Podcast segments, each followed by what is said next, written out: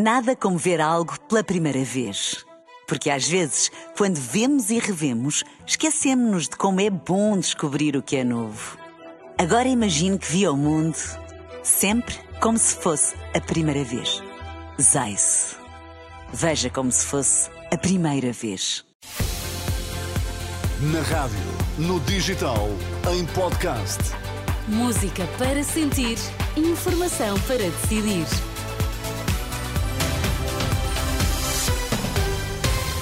Tempo de notícias na Renascença. Vamos conhecer primeiro os destaques. Boa noite.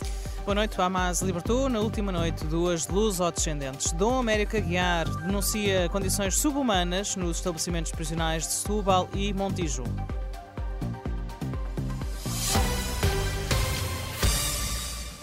Grupo de reféns da segunda troca do Hamas, ontem libertado, já chegou a Israel, está a ser levado para vários hospitais. Depois vão seguir-se os encontros com as respectivas famílias, é o que adianta o exército israelita. Esta segunda troca de reféns, ao abrigo de um acordo de cessar-fogo, envolveu a libertação de 13 israelitas mais quatro estrangeiros, ao todo 17. E entre eles estão duas luso-israelitas. É uma indicação avançada pela SIC Notícias que cita a comunidade israelita do Porto. Trata-se de duas raparigas de 13 e 17 17 anos, que tem nacionalidade portuguesa. Por outro lado, as autoridades israelitas libertaram na última noite 39 prisioneiros palestinianos, seis mulheres e 33 crianças na cidade de Beitúnia, na Cisjordânia. Uma multidão a agitar bandeiras e a tocar buzinas saiu à rua na última noite para receber este segundo grupo de mulheres e crianças palestinianas que saíram de prisões israelitas. Por cá, Domênica Guiar denuncia a existência de condições subhumanas nos estabelecimentos prisionais de Setúbal e Montijo. Em entrevista à Renascença e à agência Eclésia, o Bispo de Setúbal, que já visitou os dois estabelecimentos prisionais, promete divulgar o que viu. Tenho já um, uma dor, uma dor. Eu visitei os dois estabelecimentos prisionais, de Montijo e de Setúbal, e eu vou ter que gritar bem alto que não se pode privar a liberdade de homens, de cidadãos, de pessoas, e tê-las a viver em condições subhumanas como estão a viver. Eu visitei o estabelecimento prisional de Setúbal e só me vinha a ideia imagens de filmes da América Latina. E visitei ontem o estabelecimento prisional de Montijo e vinha uma imagem coisas da África profunda. Cardeal Dom América Guiar, Bispo de Setúbal e Presidente da Fundação da Jornada Mundial da Juventude, em entrevista à Renascença e à Agência Eclésia neste Dia Mundial da Juventude, em que se assinala uma jornada diocesana. A Diocese de Setúbal organiza esta manhã uma peregrinação até ao Santuário do Cristo Rei, em Almada, local onde os jovens vão encontrar-se com o Bispo de Setúbal. Já em Vila Franca de Xira, o Patriarcado de Lisboa, através do seu Serviço de Juventude, vai promover um encontro aberto a todos os jovens da Diocese. Acontece três meses depois da Jornada Mundial Mundial da Juventude, em Lisboa.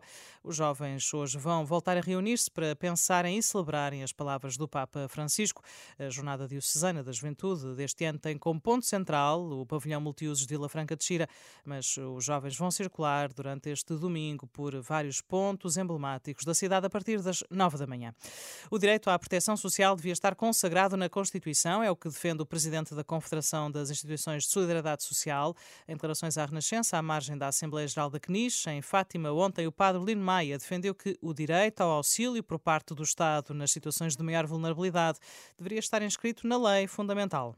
Como há uma escola pública suportada pelo Estado, constitucionalmente, como há um Serviço Nacional de Saúde suportado pelo Estado, que haja também uma proteção social garantida pelo Estado Nestas declarações registadas pela jornalista Teresa Paula Costa, o presidente da CNIS deixou também a garantia de que há vontade política para melhorar a comparticipação do Estado ao setor social até ao final do ano.